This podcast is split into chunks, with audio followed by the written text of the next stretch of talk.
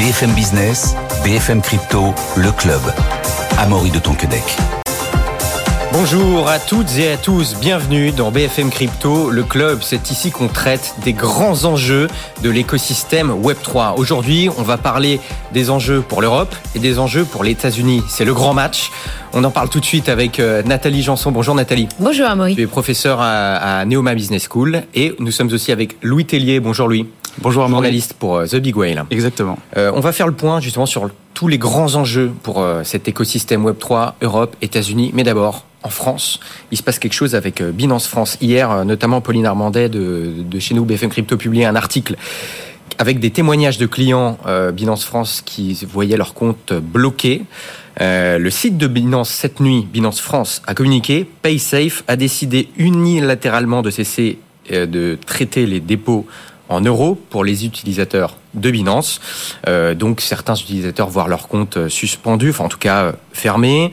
Et après la fin de ce partenariat, on voit aussi que certains utilisateurs ne peuvent plus déposer ni retirer leurs fonds. Son partenaire bancaire, donc du coup PaySafe Louis, avait abandonné aussi la plateforme au Royaume-Uni en mars dernier. Alors, en fait, ce qui s'est passé, c'est que hum, Binance, pour en gros permettre à ses utilisateurs de retirer donc leurs euros de la plateforme ou de convertir l'euro tout crypto, en fait, pour une plateforme d'échange, il faut travailler avec ce qu'on appelle un PSP. Mm. Euh, donc, en fait, c'est un prestataire de, euh, sur de, de- un prestataire de services paiement. Et en gros, sans ces acteurs-là, les plateformes ne pourraient pas permettre justement à leurs utilisateurs de faire des conversions, ce que je viens de dire, de retirer leurs. Et en fait, là, c'est ce qui se passe. Euh, c'est une annonce qui quand même date de maintenant quelques semaines. En gros, PaySafe cet été a annoncé qu'il allait arrêter de travailler avec avec Binance. Et entre temps, Binance avait assuré qu'il qu'il allait trouver une solution pour permettre à ses utilisateurs de continuer justement à retirer leurs euros ou de faire la conversion euro crypto. Ben, visiblement, Binance n'a pas réussi à trouver une solution satisfaisante, n'a pas réussi à gagner plus de temps avec euh, PaySafe, qui effectivement ben, a décidé, donc, alors unilatéralement, c'est quand même une annonce qui date de plusieurs, euh, de plusieurs semaines, a tout simplement mis fin, selon toute vraisemblance, selon le communiqué de Binance de cette nuit, de mettre fin justement euh, à son partenariat qui permettait justement, je le répète, à ses utilisateurs de retirer les euros ou de faire euh, de la conversion crypto-euro. En fait, ce type d'acteur, généralement, et ça c'est plusieurs experts qui nous ont expliqué ça, et dont certains qui sont proches du dossier du dossier Binance, de manière générale, ce type d'acteur cherche à travailler avec des acteurs comme Binance, donc des plateformes d'échange, parce que d'une part c'est très lucratif, hein, euh, c'est des énormes contrats. Le problème c'est que souvent ils sont rapidement soit euh, rattrapés par euh, leur direction parce qu'ils ont du mal à gérer ces flux qui sont énormes. On rappelle que Binance gère les plus gros flux au niveau euh, en termes de en termes de conversion et en termes d'échange, hein, tout simplement, parce que c'est la plus grosse plateforme d'échange du monde. Et le problème, en fait, c'est que d'autre part, il y a le régulateur, de manière générale, qui se dit bon, on en est où là Comment ça se passe? Et comme les flux ne s'arrêtent pas, puisque Binance est très utilisé, hein, même euh, en, temps de bear market, bah, le problème c'est que des acteurs comme PaySafe en fait sont obligés plus ou moins de mettre un terme à leur collaboration et c'est visiblement là ce qui se passe. Mais quel est le problème là, que ce soit euh, au Royaume-Uni ou en France? Ça voudrait dire que PaySafe met fin à son partenariat avec Binance parce que il ne peut pas suivre la cadence Bah, en tout cas, c'est souvent ce qui se passe avec ce, euh, euh, ce type d'acteurs qui, sont souvent quand même des, entre guillemets, des petits acteurs. Et la conséquence, bah, c'est tout bête, c'est que Évidemment, les, cryptos et les dépôts des utilisateurs ne, disparaissent pas. hein. Euh, euh, sauf que c'est pas disponible, tout simplement, et on peut pas retirer ces euros. Donc, ce qui peut quand même poser un certain nombre de problèmes si, notamment, vous voulez euh, ce qu'on appelle cash out dans l'écosystème crypto. Oui, pour l'instant, ouais. rien n'est perdu, mais en tout cas, c'est des non, non, dépôts alors et oui, retraits qui sont suspendus pour l'instant. Et, exactement. En fait, dans ce genre de cas, soit l'argent peut se retrouver chez un régulateur ou tout simplement chez PaySafe, le temps justement qu'on voit un petit peu ce qui se passe et de mettre de l'ordre dans tout ça. Mais attention, enfin, c'est l'argent n'est pas perdu ou n'est pas confisqué. En tout Mm. cas, on n'y- a pas accès euh, pour certains utilisateurs et Binance a, a communiqué là-dessus. L'argent ne sera pas disponible avant euh, quelques semaines. Voilà. Nathalie, tu voulais réagir à ça? Oui, bah c'est effectivement, je voulais juste euh, effectivement confirmer le, problème ici, c'est le fait que en ce moment on soit en train de, se réguler un peu de partout, fait qu'il y a des pressions sur les acteurs, notamment ces fameux euh, PSP, qui euh, bah, eux aussi ont des euh, recommandations pour euh, justement euh, en termes de, euh, KYC, de voilà, de l'origine des fonds. Il y a beaucoup de pression en ce moment sur l'origine des fonds, et donc euh, bah, le- les cryptos ils sont dans le viseur euh, des régulateurs régulateurs. Et donc, ben voilà, c'est pas une bonne nouvelle. Effectivement, Binance n'en avait pas besoin parce qu'il perd quand même pas mal de pertes de marché. Il hein. faut, faut quand même aussi le noter. Hein. Il descend au fur et à mesure des mois à cause de tous ces ennuis légaux aux États-Unis. voilà. Donc, c'est pas non plus une très bonne nouvelle pour Binance de toute façon, puisque ça veut dire encore une fois une mauvaise pub pour eux en tout cas. On parlera des, États-Unis dans quelques mm. instants, mais Louis surtout, qu'est-ce qui va se passer pour la suite là? Qu'est-ce qu'on qu'est-ce qu'on peut dire aux utilisateurs français de, Binance? Bah d'attendre, tout simplement. En fait, pour l'instant, c'est quand même assez bête. C'est que si vous voulez retirer vos euros ou faire des conversions euros, en fait, ce que conseille Binance, c'est de convertir vos euros en crypto. Mm. Voilà. Et là, en fait, il n'y a pas de risque que le compte soit suspendu. Euh, en, tout cas, selon Binance, j'avoue qu'il y a peut-être certaines subtilités que j'ai loupées, mais en tout cas, c'est globalement ce que conseille Binance euh, à ses utilisateurs et d'attendre. Et après, peut-être ce qu'on peut rajouter euh, quand même, c'est que, en fait, les retraits en euros, donc en fiat, comme on dit aussi dans l'écosystème crypto ou dans le monde anglo-saxon, c'est qu'en fait, c'est le talon d'Achille un petit peu de Binance tout le monde s'accorde à dire que Binance est la plateforme la plus utilisée de, de, manière générale, au, niveau retail et puis peut-être aussi pour, euh, pour certains professionnels. Mais le problème, c'est que c'est pas la première fois que Binance est confronté à ce genre euh, de désagrément. Hein. Euh, quasiment à peu près tous les six mois ou tous les huit mois, il est pas rare de voir Binance dire voilà les virements, ce qu'on appelle CEPA. sont suspendus, donc les virements qui permettent de retirer notamment ces euros pas, pas, via carte bancaire, mais qui sont gratuits en fait quand, mm. vous utilisez ça, ça, ça coûte rien. Au contraire de la carte bancaire. Et le problème, c'est que bah, régulièrement, Binance est confronté à ce genre de soucis, notamment parce que Binance fait des flux énormes et que ces flux-là, parfois, euh, les acteurs comme PaySafe ont peut-être aussi du mal euh, à les gérer. Donc, ce qu'on peut conseiller, ce que, bah, ce que conseille aussi Binance aux utilisateurs de Binance, bah, c'est tout simplement d'attendre en fait. D'accord. Donc pour résumer, euh, il n'y aurait pas d'erreur ou quoi qui a été faite par Binance. C'est juste que Binance serait trop gros pour ces acteurs-là. Bah, pour, le moment, c'est ce qu'on pour, pour, le moment c'est ce qu'on sait et c'est ce que certaines euh, personnes proches euh, du dossier nous nous ont dit. Mais pour l'instant, il n'y a pas eu de communication officielle. Mais souvent dans ce genre de cas, c'est ce qui se passe. Oui. Bon, on va faire un point sur ce qui se passe aux États-Unis puis en Europe. On va commencer par par l'Europe, Louis. Euh, que se passe-t-il? Quels sont les, les, grands enjeux pour l'écosystème Web3 européen? Euh, C'est quoi? Ça va être d'être euh, continuer d'être d'être attractif, d'attirer des financements. Que par quoi on pourrait commencer? Bah, On pourrait commencer par ça, effectivement.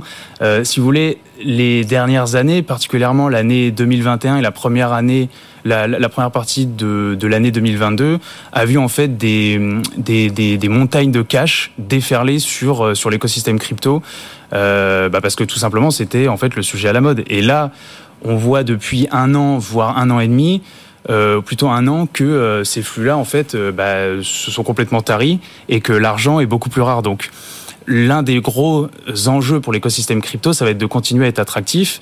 Et euh, pour reprendre un peu les mots euh, euh, de, de, de, certains fonds qui commentent la situation, en fait, aujourd'hui, prétendre changer le monde, ça suffit plus. Il faut trouver des cas d'usage qui rapportent de l'argent assez rapidement et qui vont permettre justement de montrer qu'on n'est pas juste là, voilà, à, à, tenir les promesses, mais qu'il va falloir aller, on va dire, au-delà, au-delà de ces promesses éternelles de la crypto. Donc globalement, il y a deux sujets qui peuvent euh, tenir le marché et qui sont, on va dire, entre guillemets à la mode euh, actuellement, c'est la tokenisation des actifs financiers et l'investissement crypto. Donc l'investissement crypto via les ETF, donc ce qu'on appelle ETF aux États-Unis, et via les ETP en fait, mm. qui sont des produits structurés euh, dans dans l'Union européenne. Donc en gros, c'est les deux les deux tendances qui vont permettre ou sur laquelle vont surfer les acteurs crypto cette année. Donc c'est les deux cas d'usage qui aurait un réel usage et qui pourrait être lucratif du coup. Et, exactement, c'est les deux cas d'usage aujourd'hui qui sont identifiés comme étant les plus susceptibles de faire de, voilà de, de, faire de l'argent entre guillemets rapidement. Voilà. Et euh, on a aussi euh, Mika hein, qui arrive euh, en Europe. les acteurs ils doivent se commencer à se structurer. il y a un premier tri qui a été fait déjà dans, dans, dans les derniers mois. Qu'est-ce que alors Mika censé enfin comment, comment ces acteurs-là voient l'arrivée de Mika C'est-à-dire que Mika, c'est une bonne chose, c'est-à-dire que ça va apporter de la clarification pour les acteurs euh, Web3 européens, ou alors ça va être un, on va dire, ça va être un, boulet. Euh, bah c'est alors c'est pas un, boulet parce que parce que dans le sens où ils vont être obligés de faire avec de toute façon, et c'est quand même jugé comme étant une bonne chose parce qu'en fait ça va clarifier les règles. Le problème c'est que pour les alors jusqu'au 30 décembre 2024, si vous voulez, on va rentrer dans une période de transition. Et en fait, cette période de transition, euh, le but de cette période, ça va être en gros de préciser un certain nombre de points techniques d'application de MICA et surtout bah, d'harmoniser la législation entre tous les droits, entre les 27 droits euh, euh, de l'Union européenne. Donc ça, c'est le boulot de l'EBA et de l'ESMA. Et en fait, entre-temps, si vous voulez, on va passer de la théorie à la pratique. C'est-à-dire que ce qui est écrit sur le papier, maintenant, il va falloir l'appliquer. Et parfois, bah, en fait, en ce moment, il y a des comités techniques qui vont se tenir. Et il y a deux enjeux. Il y a d'une part passer, comme je le disais, de la théorie à la pratique, et puis d'autre part, le traduire dans les droits euh, des 27 pays de l'Union européenne. Donc ça, ça va être un énorme enjeu.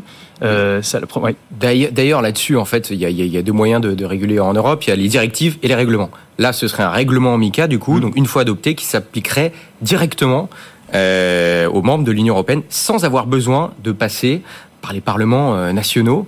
Du coup, ça voudrait dire que c'est une course contre la montre pour, euh, pour tous les États européens, c'est-à-dire qui, qui, veulent, on va dire, se développer leur industrie Web 3.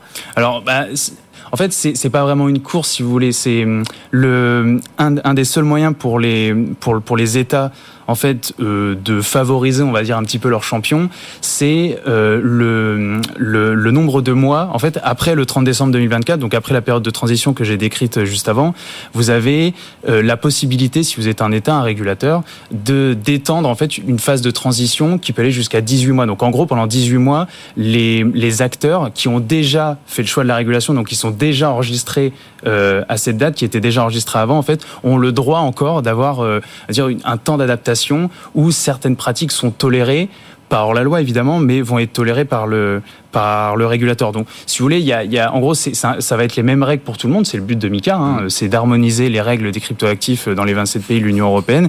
Mais après, les États, si vous voulez, on, enfin, ont pas forcément euh, de, de, de, prise, dans le sens où c'est un règlement européen, donc ça va s'appliquer normalement euh, bah, de la même manière à tout le monde. Voilà. Et pour finir là-dessus, euh, est-ce que ce, ce, ce, ce, règlement qui, qui va arriver, est-ce qu'il est clair pour l'instant? Est-ce qu'il est lisible? Est-ce que les, est-ce que c'est clair pour les, les, acteurs économiques du Web 3 en Europe? Bah, c'est clair dans le sens où il y a, on va dire, un, un texte qui est sorti. Après, une nouvelle fois, euh, le but de la période dans laquelle on est jusqu'au 30 décembre 2024, ça va être pour euh, les, les, lobbies, les associations qui représentent le secteur, de dire attention, il y a peut-être un danger ici, attention, on a peut-être mal, le texte n'a pas bien précisé ce, voilà, ce, type de pratique. Donc ça, ça va être un des enjeux de, de, de, comment dire, de la période de transition et des discussions qu'il y a avec les régulateurs au niveau européen. Mais après, le, en fait, si vous voulez, Mika, c'est à la fois loin et à la fois près parce que les acteurs vont devoir, surtout crypto, en fait, vont devoir faire du recrutement, vont devoir structurer leurs euh, entreprises. Et ça, c'est des processus qui sont assez lourds parce que Mika est beaucoup plus exigeant que ce qu'on que ce qu'on a par exemple en France, qui s'appelle l'enregistrement PSAN. L'enregistrement PSAN, en gros, ça oblige les acteurs à mettre en place des procédures anti-blanchiment d'argent et lutte contre le terrorisme. Là, on va passer à un autre niveau, c'est-à-dire qu'il va falloir recruter euh, des gens qui s'occupent de la compliance, il va falloir structurer, il va falloir mettre en place un certain nombre de choses. En gros, si vous voulez, Mika, le but de Mika, c'est de faire en sorte que les, les, les entreprises crypto la structure des entreprises crypto et le fonctionnement des entreprises crypto se rapprochent le plus d'institutions financières, sans forcément en être complètement. On ne va pas leur demander d'être des banques, en tout cas. Mais voilà, on va leur demander euh, que leur structure se rapproche et se professionnalise beaucoup plus. Et ça, ça va coûter extrêmement cher. Hein. Euh, moi, moi, je dirais pas, euh, comme vous l'avez dit, Amaury, que le tri euh, s'est effectué, mais en fait, si vous voulez, le tri est en train de se faire. Ah oui, bien sûr, il est, il est pas fini, mais ça a commencé. Ça a commencé. Oui, ça, ça, a commencé. En fait, ça, ça a commencé dans le sens où il y a, par exemple, beaucoup d'entreprises qui sont un peu ric-rac euh, au, au, niveau fond, au niveau fonctionnement, et d'ailleurs, euh, de manière on va dire assez euh, officieuse en fait si vous voulez il y a les superviseurs qui commencent à essayer de cartographier en fait les acteurs qui seraient susceptibles ou pas d'avoir l'agrément pour enregistrer et accompagner au mieux euh, les acteurs dans, euh, dans cette transition euh, dans cette transition vers Mika. Et puis à la fin, je rajouterais quand même aussi que la professionnalisation, elle va s'appliquer aux associations qui représentent le secteur. Donc il y en a au niveau européen, mais il y en a aussi en France. Hein. La plus connue, c'est c'est l'ADAN, l'association pour le développement des actifs numériques. Et l'objectif pour ces associations, c'est de continuer à monter en puissance, continuer à se professionnaliser. Hein. D'ailleurs, au niveau de l'ADAN, il y a des, il y a, des, des, des, poids lourds qui vont rejoindre l'ADAN, hein, qui vont faire corps avec l'ADAN pour au mieux représenter le secteur. Et le meilleur exemple aussi de, de professionnalisation de la donne, c'est qu'il y a plusieurs banques maintenant qui, qui, qui siègent au board. Et ça, c'est quand même un, un, témoignage justement que euh, les associations se professionnalisent et qu'on rentre, on va dire, dans un autre univers. Bon, on voit qu'aujourd'hui en Europe, on a une certaine, certaine avance, en tout cas pour l'instant, qu'il faut dans l'idéal conserver. Mais quand on passe outre-Atlantique, le grand drame là-bas, c'est qu'il n'y a aucune clarté, Nathalie. Euh, pour l'instant, c'est le, le flou total niveau régulation. Oui, alors effectivement, ça contraste. On s'attendait peut-être pas, euh, voilà, autant de flou artistique de la part des États-Unis, mais je pense que il faut se rappeler déjà une chose, c'est qu'en fait, il n'y a pas un accord, et on retrouve en Angleterre, donc c'est euh, un peu approche anglo-saxonne, c'est qu'en fait, il n'y a pas un, accord complet sur le fait qu'il faille avoir une réglementation pour ces acteurs crypto en particulier. Pourquoi? Bah Parce qu'il y en a qui pensent qu'en fait, eh ben, il faudrait pas qu'ils survivent. Donc surtout ne pas les réguler, puisque du coup, euh, on l'a lu dans la presse anglo-saxonne, enfin de la part de, de membres de d'autorités de, de, régulation. En fait, ils considèrent la crypto euh, comme un casino. Donc au même titre que le casino, bah, après tout, ceux qui y vont euh, connaissent ces risques. Et il faut surtout pas légiférer pour avoir une protection de l'investisseur, parce que sinon le, le, le secteur va grossir. Et en fait, on veut pas. Donc il y a une partie euh, qui n'est pas prépondérante, mais qui existe. C'est-à-dire qu'on a quand même des gens qui sont euh, plutôt de ce bord-là et qui n'ont peut-être pas envie de voir une, réglementation émerger qui permettrait d'avoir effectivement une, vision plus claire, en fait un cadre plus clair, qui protégerait l'investisseur et qui permettrait donc à ces entreprises de continuer à prospérer. Ensuite, il y a une deuxième chose, c'est qu'effectivement, il y a cette lutte aux États-Unis entre la SEC, donc le, gendarme financier, et un autre, un autre une autre institution qui est la CFTC, qui s'occupe de tout ce qui est euh, euh, marché à terme et euh, Effectivement, euh, Gary Gensler, euh, qui est euh, donc celui de, à la tête de la SEC, il est un peu dans un activisme effréné depuis le, la chute, je pense, de FTX. Il a quand même eu, ça a été mm. quand même un sacré désaveu pour lui, puisque voilà, c'est quand même un, un scandale qui, qui, a pris des proportions énormes. Et est-ce que c'est pour ça qu'il fait de l'activisme? Mais en tout cas, lui, il démord pas. Il dit qu'il n'y a pas besoin d'avoir de législation particulière, parce que pour lui, à part le Bitcoin, donc le Bitcoin se sauve effectivement à ses yeux, puisque pour lui, le Bitcoin, c'est une commodity. Euh, le reste, c'est du, c'est du titre financier, donc ça rentre sous la SEC. Le SEC. La SEC protège très bien les investisseurs. Donc pourquoi inventer une roue supplémentaire alors que tout va bien euh, On a déjà une réglementation qui existe? Donc voilà. Alors évidemment, vous vous doutez bien que le secteur crypto n'est pas tout à fait d'accord, puisqu'effectivement, les cryptos, c'est pas quand même tout à fait comme un actif financier. Alors aux États-Unis, il y a une, il y a un test qu'on appelle le OA test qui est là pour euh, dire, pour essayer de faire la distinction entre les deux. Et euh, dernièrement, effectivement, tout ça, ça se finit devant le tribunal, puisque à chaque euh, euh, crypto qui n'est pas d'accord, eh bien, notamment Ripple, on, avait entendu, voilà, le rendu de la Cour de justice qui a dit, bah, écoutez, finalement, la SEC est un peu sévère avec Ripple, parce qu'effectivement, si on partit, on peut le considérer comme un titre financier, puisque c'était issu d'une ICO en fait, euh, le, le, reste, ceux qui, les, les, les, jetons qui circulent ne relèvent pas du titre financier. Donc vous voyez, donc c'est c'est quand même un, peu particulier comme contexte, et on a donc un lobbying fort parce qu'effectivement euh, les acteurs crypto se disent mon Dieu, ça se ça se bah, structure. Bah, c'est pas, avantageux voilà, pour eux. Exactement, outre-Atlantique. Puis il n'y a pas que l'Europe, hein, il y a le, le, Japon, Singapour, la Suisse. Enfin bon, on l'a rappelé, il y a beaucoup d'endroits qui se structurent. Donc ils se disent on va perdre notre l'avantage de notre créativité parce qu'en fait, on est dans un no land. Et c'est ça, en fait, qui préoccupe beaucoup. Et ce no land n'est pas à leur faveur. Et ils jouent, c'est vraiment, ils sont vraiment, ils jouent de, de malchance puisque, euh, donc hier, il y avait plusieurs auditions. C'était encore un grand jour de lobbying euh, au Capitol Hill. Donc, euh, tout le monde était là. En plus, visiblement, Coinbase met même de la pub sur son site américain pour dire, on veut une législation claire. Donc, on voit vraiment que ça les préoccupe au premier chef. Et parce qu'aux États-Unis, vous n'êtes pas sans savoir qu'il il y a aussi le problème de, de l'accord sur le budget et qu'en fait, eh bien, euh, c'est une course contre la montre. crainte d'un potentiel prochain shutdown. On, on, a peur que le shutdown en fait arrête les discussions parce qu'il faut quand même dire que quand vous lisez un peu les, les, les, les méandres législatifs, donc il y a bien des lois qui sont qui ont été euh, votées par une des chambres, notamment donc la chambre qui s'occupe des affaires financières, mais en fait elle n'arrive pas à redescendre, c'est-à-dire qu'elle est là, mais les sénateurs on, sont pas hyper pressés non plus parce que eux, ils sont en train de marteler justement sur le blanchiment d'argent et en fait, ils sont en train de pénaliser. Ils essayent, enfin, ils pénalisent de plus en plus en fait les acteurs crypto en demandant en fait la preuve que que des fonds ne, ne proviennent pas du blanchiment. Donc, on a vraiment, on, on voit bien qu'en fait, les législateurs se précipite pas du tout. Donc, effectivement, entre ça, le probable shutdown qui ralentirait encore plus, on comprend les acteurs crypto qui sont un peu en désespoir. Bon, si on peut résumer, en, tout cas du côté des États-Unis, il y a deux camps. Il y a à la fois ceux euh, comme euh, Gary Gensler, président de la SEC, qui, ne veut pas réguler en disant il n'y a pas besoin, mais en fait, c'est pas forcément qu'il n'y a pas besoin, c'est parce qu'il pense que ça n'arrangera pas cet écosystème crypto contre qui il est plus ou moins en guerre, entre guillemets.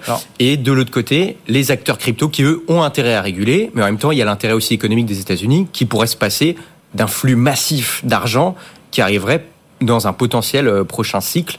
Là, on, va, on, se dit, on se dirige vers quoi? Plutôt vers de la régulation ou plutôt vers pas de régulation du tout aux États-Unis? Bah, en fait, le, alors peut-être pour revenir sur sur Gary Gensler, en fait, souvent on lui colle cette étiquette d'anti-crypto.